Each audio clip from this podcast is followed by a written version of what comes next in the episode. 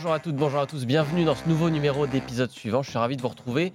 L'épisode suivant, c'est votre rendez-vous. Vous avez l'habitude maintenant sur Tekenco pour décrypter l'actualité et les sorties des plateformes de streaming. Si vous en avez marre de payer toujours plus cher vos abonnements, l'émission du jour est faite pour vous. Vous l'avez sans doute remarqué, vous n'avez même pas pu passer à côté. Quasiment toutes les plateformes ont augmenté leur prix au cours des derniers mois et c'est pas fini. Il y a encore des hausses de prix qui vont arriver un peu partout. Mais rassurez-vous, il y a des astuces. C'est comme partout quand on est un consommateur malin, on s'en sort pour payer un peu moins cher. On va vous donner nos meilleures astuces aujourd'hui et pour ça, elle est un spécialiste notamment. J'ai deux invités, deux euh, fins connaisseurs du monde du streaming. D'abord Pierre Monnier, salut Pierre. Salut Clément. Pierre, journaliste pour Tekenco, le site. hein, tu suis le secteur du streaming notamment euh, avec attention. Et on va le voir, tu as épluché euh, toutes les bonnes astuces pour faire dégonfler la facture. Et puis un invité un peu spécial aujourd'hui, c'est Guillaume Lechard, euh, le cofondateur de Split. Bonjour Guillaume. Bonjour Clément. Alors Guillaume, euh, donc euh, cofondateur de Split, je disais, Split c'est une start-up, on va en parler après, mais je vais un peu vous présenter, qui propose justement une solution pour réduire la facture en partageant son abonnement avec des inconnus. hein, pas forcément avec sa famille et ses amis, mais avec n'importe qui, pour rentabiliser justement ses abonnements et pas payer pour rien. Merci d'être là. Merci pour l'invitation. On va développer tout ça tout de suite dans notre débat de la semaine.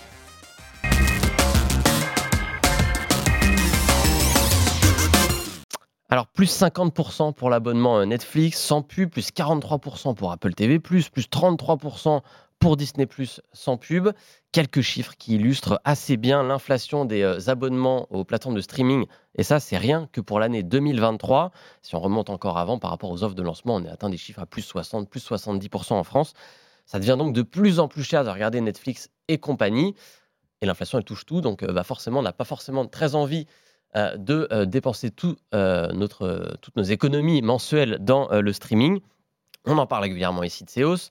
Aujourd'hui, on va vous donner quelques conseils. Je le disais pour voilà, faire dégonfler cette facture, faire en sorte qu'on paye le, pas le juste prix, mais en tout cas un prix peut-être plus réaliste, on va dire, ou qui nous convienne plus, euh, et regarder nos séries quand même préférées sans se ruiner.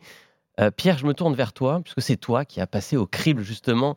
Euh, tu as fouillé un peu partout euh, les bonnes astuces pour essayer de réduire sa facture de streaming. Il y en a, ça veut dire qu'il y en a. Il Lesquelles y, en a, marchent il y en a quelques-unes. Euh, bah, D'abord, tu citais euh, des, des hausses de prix euh, sur des abonnements sans pub. Ça veut dire que maintenant, il y a des abonnements avec publicité. On les a vus arriver là tout au cours de, Ouais. de l'année. En fait, et ça va, ça va sûrement arriver encore parce qu'il y a Prime Video qui s'est lancé dans la pub euh, aux États-Unis. Donc souvent, c'est euh, symptomatique de ça va arriver bientôt en France. Euh, pour l'heure, il n'y a que deux offres en France. Euh, c'est sur Netflix et sur Disney+. Nous, on a contacté Netflix, c'est 5,99€ euh, par mois. Ça permet d'économiser. L'offre la moins chère, sans publicité, c'est 13,49€. Donc en fait, ça fait une économie de 7,50€. Ouais, ce qui est quand même pas Pas négligeable. négligeable. Et nous, en fait, on les a contactés et ça veut dire quoi un forfait avec pub en fait? Euh, bah, C'est des annonces un peu comme sur YouTube, euh, 5, 10, 20, 30, 60 secondes avant ou pendant un programme. Et euh, en moyenne, c'est 4 minutes de publicité euh, chaque heure. Donc en fait, il faut calculer, est-ce que pour économiser près de la moitié de mon abonnement, je suis prêt à Oui, regarder ça, après, 4 c'est minutes de pub Ça, c'est Chacun qui fait son, Ouais, son petit ça, ratio, mais ça donne des idées déjà. 4 minutes de pub pour une heure de programme, hein, c'est ça ça, ouais. Et du coup, bah, ça, après, c'est à chacun de faire son choix. Euh, sur Disney, on est pareil, à 5,99€ pour, pour une offre euh, avec pub. Mais il y a, y a d'autres moyens, en fait, d'aller euh, d'aller grappiller quelques économies. Ouais.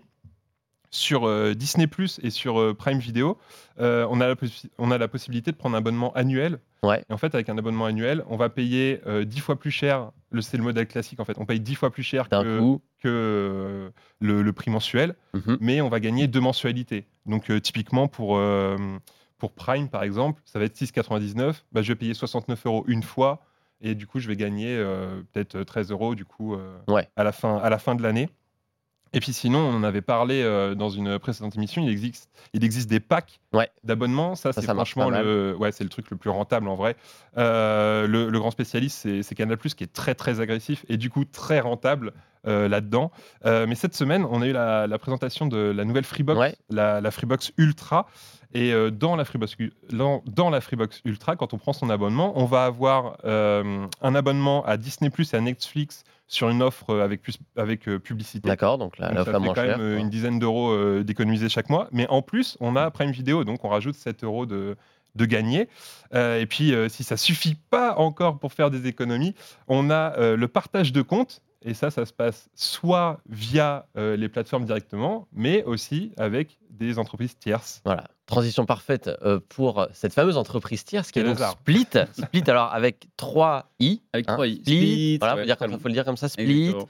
Alors Split, euh, donc Guillaume Lechard, c'est une solution, on l'a dit, pour payer moins cher. On partage son abonnement. Est-ce que c'est un peu une sorte de blabla car des abonnements? On covoiture son abonnement? Alors c'est comme ça qu'on aime bien se décrire Ouais. euh, pour euh, en une minute faire comprendre le, le principe. Blablacar, c'est j'ai une voiture, euh, on est deux à faire un voyage, il reste deux places libres. C'est un peu dommage de les laisser vacantes. Euh, nous, c'est la même chose pour tous les abonnements multi-comptes, Mhm. multi-utilisateurs. On a commencé avec la, la VOD, la télé. La musique est arrivée très vite derrière. euh, et puis maintenant, on a d'autres verticales. Mais c'est le même principe. Vous avez un abonnement télé, quatre, quatre profils en même temps, simultanés. Vous en utilisez que deux, voire un, parce que vous vivez dans un studio à Paris, vous êtes tout seul. C'est un peu dommage de gaspiller. Du coup, vous mettez à disposition les places vacantes. Euh, nous, on trouve les co-abonnés qui sont intéressés, effectivement, et on sécurise les relations et les transactions financières entre les uns et les autres. Les propriétaires, du coup, euh, leur abonnement leur revient à moins cher, parce que tous les mois, ils ont une participation Ouais. financière, toujours minoritaire par rapport au prix de l'abonnement.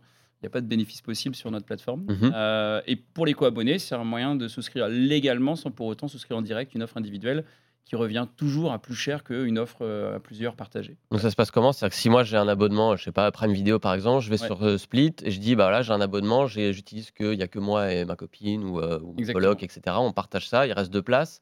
Vous mettez Euh, les places à disposition. Euh, du coup, les gens qui sont intéressés, effectivement, vont d'abord euh, payer sur notre plateforme pour sécuriser le paiement. Mhm. Euh, ensuite, le propriétaire va donner l'accès. Euh, si l'abonnement est valide pendant 30 jours, eh ben, c'est chouette. L'argent va au propriétaire, il est sûr quelque part d'être payé à la fin. Euh, si jamais le service est interrompu pour X raisons pendant la période, l'argent revient au co-abonné. Euh, comme ça, il n'est pas lésé, même s'il n'a pas eu le service escompté pendant la période. D'accord, alors Split, vous le disiez, ça existe depuis 2019. Euh, vous avez 850 000 utilisateurs, je crois, euh, Ouais, aujourd'hui. maintenant, on est même passé à 900, plus de 950 000 inscrits. Plus de 950 000, donc dans plusieurs pays d'Europe, hein, c'est pas que en France. Ouais, ouais, on est dans tous les pays d'Europe en euros. Donc, on a 19-20 pays aujourd'hui euh, dans lesquels on est opérationnel. Et alors, ce qui peut surprendre pour les gens qui nous écoutent, qui ne sont pas forcément euh, très technophiles, c'est que partager son abonnement avec des inconnus, sur le papier, on se dit, bon, bah, c'est quand même pas forcément très légal. En tout cas, c'est pas forcément comme ça que c'est conçu quand on, on, on paye son abonnement. Mais si vous êtes encore là, cinq ans après, c'est j'imagine que ça l'est. C'est-à-dire que les plateformes, Ouais, ça, ça l'est. Il y a- y y plein de profils euh, différents. Euh, Netflix, euh, ce qu'ils ont mis en place, le nouveau système de partage, Mhm. euh, parce que très souvent on dit ah bah ça y est, Netflix a arrêté, on peut plus Ouais. partager. En réalité, on peut, mais il faut payer un, un coût supplémentaire de 5,99€ par mois par membre en dehors du foyer.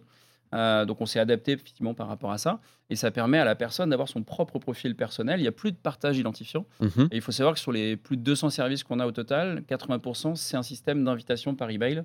Le co-abonné a son propre identifiant personnel, on ne partage pas les identifiants avec les autres. Et il y a encore euh, 20% des services à peu près qui sont sur un système de partage identifiant. Mmh. Canal Plus en est le plus bel exemple avec sa publicité, passe-moi tes codes.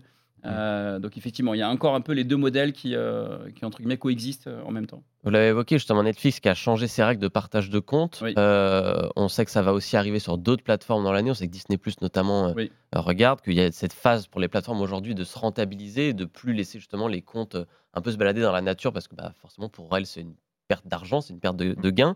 Euh, comment vous vous suivez ça? Comment vous vous adaptez en termes de tech, en termes de, de, de propositions, d'offres, Ouais. etc. euh, pour justement suivre les, les, les, les- on va dire les réglementations des plateformes Alors, on suit les réglementations. Après, il y a, je ne vais pas forcément faire un, un débat dans le détail euh, sur, sur ces aspects-là, mais la notion de famille qui est utilisée dans tous les services multi-comptes, multi-utilisateurs, ce n'est pas la famille au sens administratif du terme. Euh, vous pouvez changer une à deux fois par an de famille. Je n'ai jamais changé de parent de ma vie, je ne changerai jamais de ma vie. Donc, on n'est pas dans la notion de famille administrative, c'est plutôt un groupe de personnes Ouais. qui se réunissent. Donc, les termes peuvent parfois être euh, restrictifs ou faire peur. La réalité, c'est que c'est tout à fait possible. Euh, et, euh, et du coup, on s'est adapté par rapport à ça. Netflix, ils ont d'abord lancé leur test en janvier l'année dernière euh, dans trois pays dans le monde. C'était le Canada, de mémoire, la Nouvelle-Zélande et l'Espagne. Mhm. On était déjà en Espagne, donc on s'est adapté très vite. Et du coup, quand c'est arrivé en France au mois de mai dernier, on était déjà prêt. Dans les 24 heures, on avait adapté le modèle.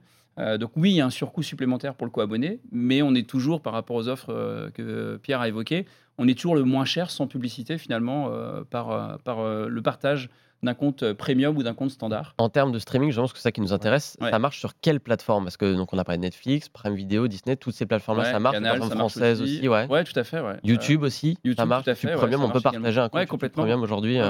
Ouais, euh. ouais. Et, euh, et de plus en plus, on est sur un système d'invitation par email. Le co-abonné a directement son propre profil. Il n'y a pas de, données une- personnelles qui se baladent dans la nature. euh. Ouais. on a une quarantaine de services, je crois, en France euh, de VOD qui sont disponibles. Donc, on en découvre tous les jours. Il peut y avoir du manga japonais, il peut Mhm. y avoir euh, des films d'horreur, il peut y avoir des films avec vraiment des, enfin, des, des, des chaînes très thématiques. Vous les connaissez mieux que moi. Mais du coup, on a, on a cessé d'ajouter des services au fur et à mesure des quatre années. Et aujourd'hui, on a plus de 40 services en France de VOD. Donc, effectivement, ça payer à plusieurs, ça permet de payer- réduire la facture. Nous, notre but, c'est de rendre accessibles les abonnements au plus grand nombre via le co-abonnement. Et il y a juste une petite nuance que je mettrais par rapport Ouais. à, à ce que vous avez dit, c'est que notre activité, elle est très positive et très bénéfique pour les éditeurs, en fait. Ok. On leur amène des nouveaux clients. C'est des gens qui se seraient privés du service et qui n'auraient pas payé. On a fait plusieurs sondages auprès de nos clients et une, une grande majorité dit bah, en fait, si Speed n'existait pas, je me priverais du service tout simplement. Euh, voire, j'irais vers des solutions plutôt illicites pour euh, accéder au service, mais il est hors de question que je paye le prix. Ça veut dire que vous n'avez pas le service juridique de Netflix qui vous appelle tous les deux jours, quoi. Ils ne nous appellent pas tous les deux jours. On a eu des discussions avec eux. Mais disons qu'on amène à monétiser les gens qui n'auraient pas payé. Euh, on élargit le marché du payant. On décuple l'audience. Et on amène aussi une fidélité parce qu'on a des taux de résiliation, nous, des Mhm. propriétaires d'abonnements sur Split, qui sont pourtant sur les abonnements les plus chers. hein, parce qu'on partage uniquement les abonnements premium, Friends and. Family, euh, et ben, qui est nettement inférieur à ce que les éditeurs en direct. Donc on amène quelque part à monétiser des gens qui n'auraient pas payé. Et est-ce que c'était inédit, euh, justement, la fin du partage de comptes euh, de Netflix? Ouais. Est-ce qu'il y a d'autres plateformes qui avaient déjà fait un petit peu la chasse au partage de comptes ou c'est vraiment quelque chose qui a été nouveau pour Split? En fait, ce qu'on remarque plutôt, c'est plutôt un mouvement unilatéral et aux États-Unis particulièrement. Alors pas forcément dans la, la VOD euh, en premier lieu, Mhm. mais sur d'autres verticales où finalement les offres qui étaient à 2 à 4 qui étaient restrictives, de plus en plus les plateformes en ont fait un argument pour dire euh, partagez avec qui vous voulez. Et Ouais. c'était devenu un argument, euh, une joke marketing, euh, partage avec ta tati chérie, euh, ton voisin, euh, ton meilleur euh, copain de bureau. euh. du coup, c'est allez-y avec qui vous voulez parce qu'ils ont compris quelque part que ça servait leur intérêt également. Ok, parce que Netflix, c'était vraiment l'intérêt, c'était Oui. euh, on partage les écrans, mais les écrans dans la même maison euh, pour euh, justement aller chercher des abonnés hors foyer. Tout à fait, mais, mais ce qui est le cas d'ailleurs, et après il y aura toujours des gens qui vont s'abonner individuellement, Mhm. il y a toujours des gens qui vont payer moins cher, peut-être avec la pub, mais il y a d'autres moyens légaux de payer moins cher. Ouais. Et après, nous, quand Netflix a sorti son système de partage, moyennant un coût supplémentaire pour le propriétaire, parce que c'est bien le propriétaire de l'abonnement qui supporte ce Mhm. Oui. coût supplémentaire de 5,99€ en France. euh, en fait, tout le monde disait, ça y est, ils arrêtent, euh, c'est plus possible de partager. La réalité, c'est que pour nous, ils officialisent le fait que le partage est incontournable. Et plutôt que de lutter contre, il faut mieux l'encadrer, le réguler, le monétiser, mais quelque part, il y a vraiment quelque chose à faire. Donc c'est un bon message pour nous et on a rajouté une quarantaine de services l'an dernier.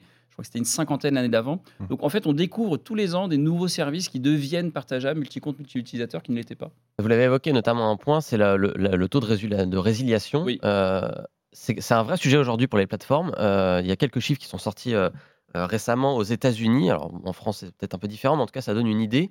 Aujourd'hui, on est sur un taux de résiliation mensuel aux plateformes de streaming de plus de 6%, hein, 6,3% précisément en fin d'année. Ouais. C'était 4,5% il y a un an et demi, en 2022. Pierre, est-ce que ça veut dire quand même que là, les gens ont un peu atteint leur limite en termes de prix? À force d'augmenter, d'augmenter, d'augmenter, Ouais, Là, ça y est, les gens, il y a quand même l'inflation, je le rappelais, qui touche tous euh, Mhm. les coûts et pas juste le streaming. ouais. En fait, trop là, non? Bah, en fait, quand on regarde euh, les, j'ai regardé les trois plus grandes plateformes, euh, donc euh, Netflix, Disney et, Mhm. et Prime. En fait, depuis leur lancement en France, Netflix, c'est, je parle évidemment des offres sans pub parce que quand ça s'est lancé, il y avait, ça n'existait pas encore ce Ouais. modèle-là. Netflix, c'est plus 5, 5,50 euros. Disney ça a pris 2 euros. Prime, ça a pris 1 euro. Et si on avait l'abonnement annuel euh, Amazon Prime qui était avant à 49 euros, euh, on peut rajouter quasiment 3 euros par mois.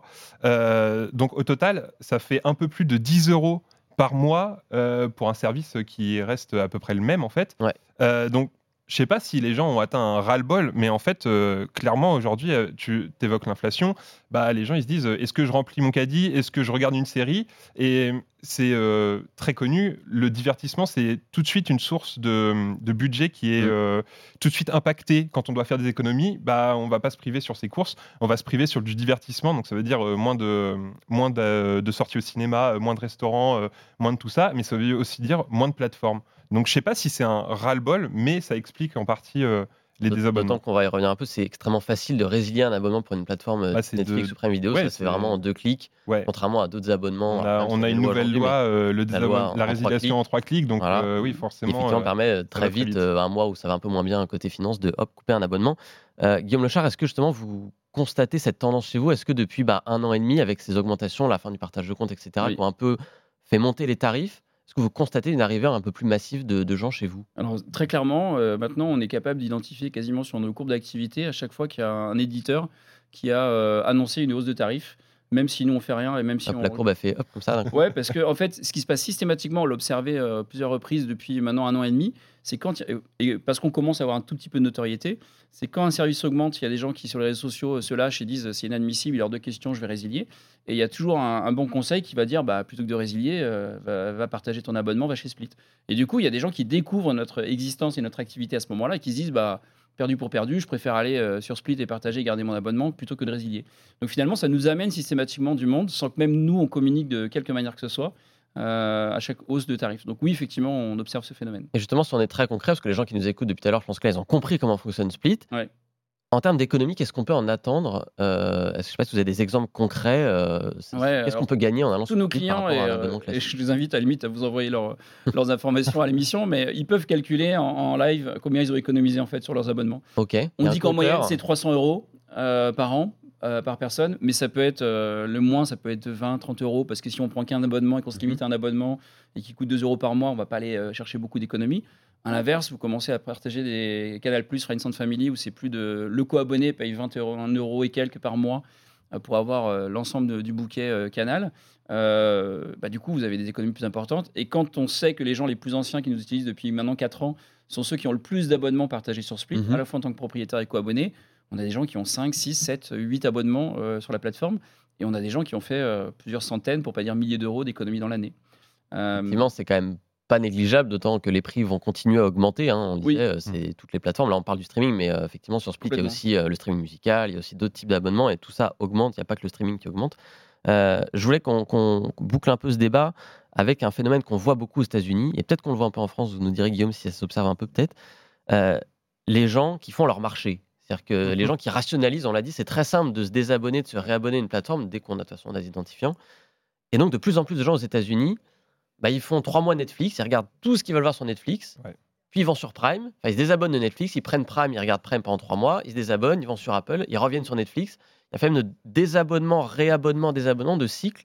C'est quand même assez fou ce phénomène, c'est assez récent de ce qu'on peut voir, Pierre. Ouais, euh, en fait, là, les chiffres que tu citais tout à l'heure, c'est issu du- d'une étude, c'est l'étude Antena, qui est un cabinet euh, d'analyse qui est spécialisé sur la consommation euh, Mhm. des, des plateformes de streaming. Ça fait un peu référence, en fait, sur le domaine. Ça se, ça se base sur les utilisations aux, aux États-Unis, parce qu'aux États-Unis, en fait, il y a énormément d'abonnements de, streaming. Ouais, en a beaucoup, beaucoup plus qu'en France France. ouais. beaucoup plus qu'en France.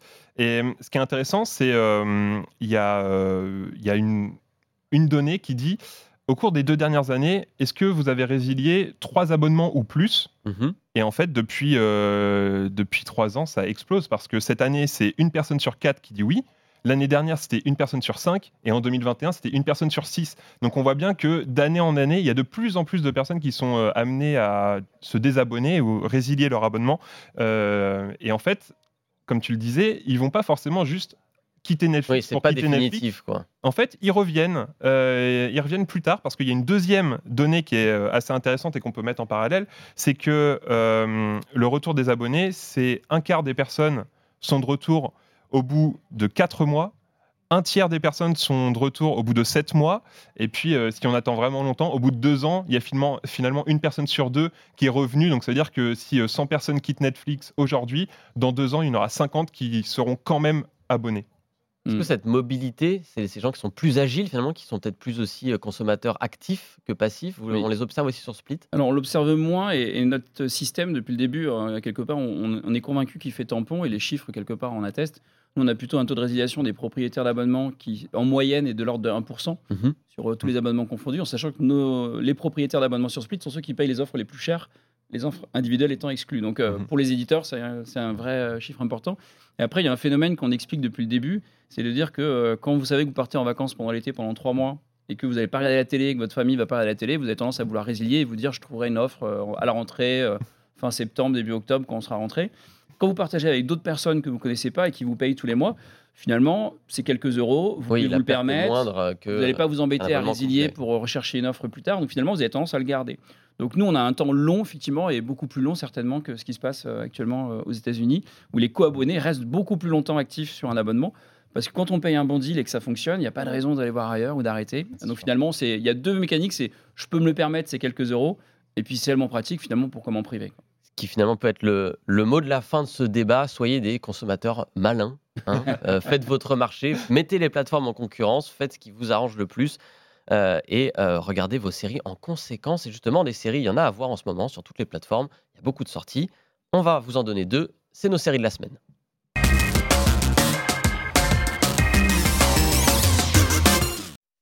Alors, la première, c'est le coup de cœur de Guillaume Lochard, et ça s'appelle The Billion Dollar Code. C'est une série à voir sur Netflix, il me Tout semble. à fait. Alors, qu'est-ce que c'est que cette série? Eh ben, c'est une série qui. euh, Alors, j'ai envie de dire, tout le monde connaît les applications aujourd'hui qui sont liées à ça, Mhm. mais on ignore certainement l'histoire. Et moi, le premier, j'ignorais totalement cette histoire. Il faut retourner dans les années 90 en Allemagne, du côté de Berlin, euh, où euh, un artiste et euh, un informaticien de génie ont décidé de s'associer et de faire de l'art. Mais l'art, c'était pour eux de- d'avoir des super pouvoirs comme Superman et d'être capable de voler sur Terre à une vitesse incroyable et d'aller euh, n'importe où se poser et de voir ce qui s'y passe. Mhm. Donc, c'est quelque part la naissance de euh, Google Earth, enfin Google Maps. Ouais. Euh, et, et du coup, euh, voilà, il y a toute l'histoire qui raconte la genèse depuis les années 90 jusqu'à un procès retentissant 25 ans plus tard pour savoir qui réellement était à l'origine de Google Maps. Est-ce que finalement c'était cette société allemande ou est-ce que réellement c'est les équipes de Google? Alors, donc, c'est une histoire vraie, C'est une histoire vraie. c'est pas un documentaire par contre. hein. C'est pas un documentaire, c'est une histoire vraie. Il y a certainement euh, quelques petites euh, fictions Des arrangements ajoutées, pour euh, euh, voilà. le, le- le récit. Mais, l'histoire est, est vraiment très, très bien racontée et, et le, le mariage de, de l'art, de la science et de la créativité absolument incroyable et de la, de la persévérance de, de ces personnes est, est juste euh, incroyable à, à découvrir. Effectivement, moi je connaissais pas du tout euh, cette histoire. Je savais pas du tout qu'il y avait eu un espèce de pré-Google Earth bien avant Google. Et quand on voit quelques images, c'est assez frappant à quel point c'est la même chose. hein. C'est vraiment ça, ça On va on va pas donner la fin de l'histoire, mais euh, On va pas tout donner, mais effectivement, c'est une histoire qui est assez passionnante. Euh, donc, ça s'appelle The Billion Dollar Code, le code à 1 milliard de dollars. Euh, donc, c'est une mini-série, c'est fini en plus. L'avantage, c'est qu'on Oui. la regarde une fois, puis après, il n'y a pas de saison à attendre. C'est en 4 épisodes, je crois. ça, c'est quatre épisodes à peu près, un petit peu moins d'une heure chacun. Voilà, c'est court, ça peut se regarder en un week-end, par exemple ce week-end si vous ne savez pas quoi faire. Euh, The Billion Dollar Code à voir sur Netflix. On va rester sur Internet, on avait un, un petit tropisme Internet aujourd'hui sur nos deux séries de la semaine, puisque la deuxième elle nous emmène non pas sur euh, Google Earth, mais sur YouTube, à la rencontre de bah, la plus grande star française, tout simplement, euh, celui qui a le plus d'abonnés sur cette plateforme, c'est Squeezie. Série documentaire qui est sortie euh, sur Prime Video, s'appelle Merci Internet. Pierre, tu l'as vu, c'est une série événement, hein, quand même, on va pas s'en Ouais. cacher. Qu'est-ce que tu as pensé de ce- cette série documentaire? J'étais passionné. Ouais. voilà. Moi, ça m'a totalement convaincu. Je vais. Il y a quelques points qui un peu négatifs, mais euh, on va y Peut-être revenir. rappeler pour les gens qui ne connaissent pas. Squeezie, parce qu'il y en a qui ne connaissent Bah pas oui. Squeezie hein, quand Euh, en fait, Merci Internet, c'est une série en cinq épisodes Ouais. euh, d'un peu moins d'une heure qui permet de retracer la vie de Squeezie, qui est aujourd'hui le, le youtubeur le plus suivi en France. C'est réalisé par Théodore Bonnet, c'est le, le gars qui lui fait ses vidéos en fait, Ouais. ils sont devenus potes. Et euh, depuis cinq ans, il le filme. C'est, ça rappelle énormément euh, Monte jamais ça à personne Le de- docu ouais, qui filmé par son frère pendant toutes ces années de galère. Euh, et en fait, là, ça permet de voir euh, l'environnement de Squeezie et de se dire qu'en fait, euh, bah, Squeezie, c'est pas juste euh, Lucas Auchard qui se filme dans sa chambre, c'est tout un écosystème, c'est un monteur, c'est un réalisateur, c'est une agence maintenant derrière lui. Et surtout, ce qui m'a énormément convaincu dans cette série, c'est que ça y est, enfin, en 2024, on est capable, en, en regardant seulement les deux premiers épisodes, d'expliquer à n'importe qui c'est quoi le métier de créateur de contenu. Ouais. Moi, je peux montrer ça à ma mère, je peux montrer ça à ma grand-mère. Ça y est, elle va comprendre, elle va regarder deux épisodes et ça y est, elle a compris c'est quoi euh, les tenants, les aboutissants du, du métier. Et euh, non, en fait, c'est pas juste un gars qui joue aux jeux vidéo dans sa chambre. Il y a un peu plus loin que ça. Euh, après, on, peut être un peu critique sur la série parce que on- j'avoue que j'ai été un peu sur ma faim. Si vous connaissez un peu Squeezie, vous apprendrez pas grand-chose, mais ça a le mérite de mettre euh, toutes les personnes de l'ombre. Oui, on euh, voit beaucoup les coulisses lumière. finalement. Ouais. de- on, on voit, euh, finalement, c'est ça qui est intéressant. Peut-être moi j'ai regardé aussi C'est ça, et on est c'est un ça peu qui est d'accord le, plus sais. intéressant. Ouais. que Squeezie qui fait ses vidéos, ça a longtemps été Squeezie face à une caméra. Ouais. Euh, Aujourd'hui, c'est un peu moins le cas parce qu'il fait des très grosses productions. Il faut savoir, on le voit dans le documentaire notamment, il y a des, des productions à 300, 400 000 euros, voire des millions pour euh, le, le Grand Prix, le GP Explorer, Ouais. sa plus grosse production. Ouais. Euh, donc on voit aussi d'autres gens. Aujourd'hui, on voit vraiment que c'est toute une équipe de production qui l'entoure. euh, de gens qui sont parfois des dizaines, des centaines, même sur certaines vidéos, à prendre le son, à faire la technique. C'est ça. Et hum, par contre, ce qui est un peu dérangeant, c'est qu'on ne va pas aussi loin que dans Montre jamais ça à personne. Il n'y a pas forcément le, les petits biais négatifs. euh, dans... Moi, je me souviens de la saison 2 de Montre jamais ça à personne. On voit euh, Orelsan qui galère. Il est euh, dans son jardin, là, dans, sa petite, euh, dans son petit studio fabriqué au milieu de son jardin. Il galère à écrire ses textes. Il n'arrive pas à faire ses sons. Euh, son album, euh, l'échéance arrive et il ne sait pas vraiment quoi faire. Et on sent une certaine sincérité euh, dans, ce qui est fait. Alors que là, en fait, tous les moments un petit peu, euh, un petit peu négatifs du, de, de la vie de Un Squeezie, peu mis sous le tapis. c'est un peu mis sous le tapis. Et puis les quelques trucs qu'on nous laisse voir, bah, finalement, c'est toujours au service du narratif de la, de la série docu. Donc euh, ça, ça manque un petit peu de. Oui, va quand même rappeler que de c'est- vivant tu- tu là-dedans, l'as dit ouais. un petit peu, c'est fait, c'est réalisé par un de ses meilleurs amis, Voilà. euh, avec des prises de parole de ses meilleurs amis et euh, collègues de YouTube. Ouais, ouais, ouais. c'est produit par la société de production de Squeezie également. Donc c'est quand même un, documentaire un peu comme, mais qui, Mais malgré ça- tout, reste intéressant euh, sur le plan Ouais. humain. On découvre un peu ce personnage de C'est ça, ouais. Ça a vraiment le, le mérite de, de faire connaître ce, ce métier. Et moi, ce que j'aime beaucoup, c'est que ça a été présenté comme euh, une, euh, une série docu, euh, comme, un, comme un relais, comme un passage de témoin. Et euh, je pense que c'est vraiment l'objet culturel qui va permettre à d'autres générations que celle de Squeezie de comprendre ce qu'il fait, ce qu'il est.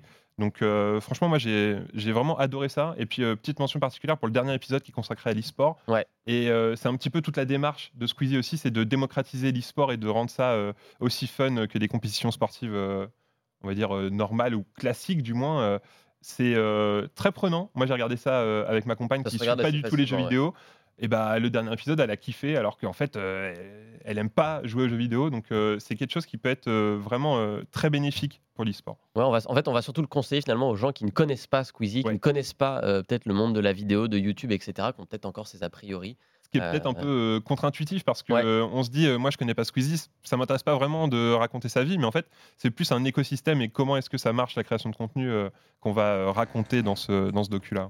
Eh ben, c'est super intéressant, ça nous donne envie en tout cas. Merci Internet, moi je, vous- je l'ai regardé, je vous la recommande aussi effectivement, plutôt aux gens qui ne connaissent pas Squeezie, qui ne connaissent pas YouTube, vous allez découvrir un monde qui est au-delà des clichés et effectivement assez fascinant et qui est du divertissement comme on voit aujourd'hui un peu partout. Euh, merci à tous les deux pour ces deux recommandations et pour ce débat passionnant. Merci Guillaume, merci Pierre d'avoir accepté euh, mon invitation. Euh, c'est donc la fin. Moi, je vous retrouve la semaine prochaine pour une nouvelle émission. Vous pouvez revoir celle-ci si elle vous a plu, comme toutes les autres, évidemment, sur le site de Tekenco, en replay, en vidéo, en podcast sur toutes les plateformes. Que vous ayez Spotify ou pas via Split, que vous partagez vos abonnements ou pas, nous on est partout. Et je vous dis donc à la semaine prochaine.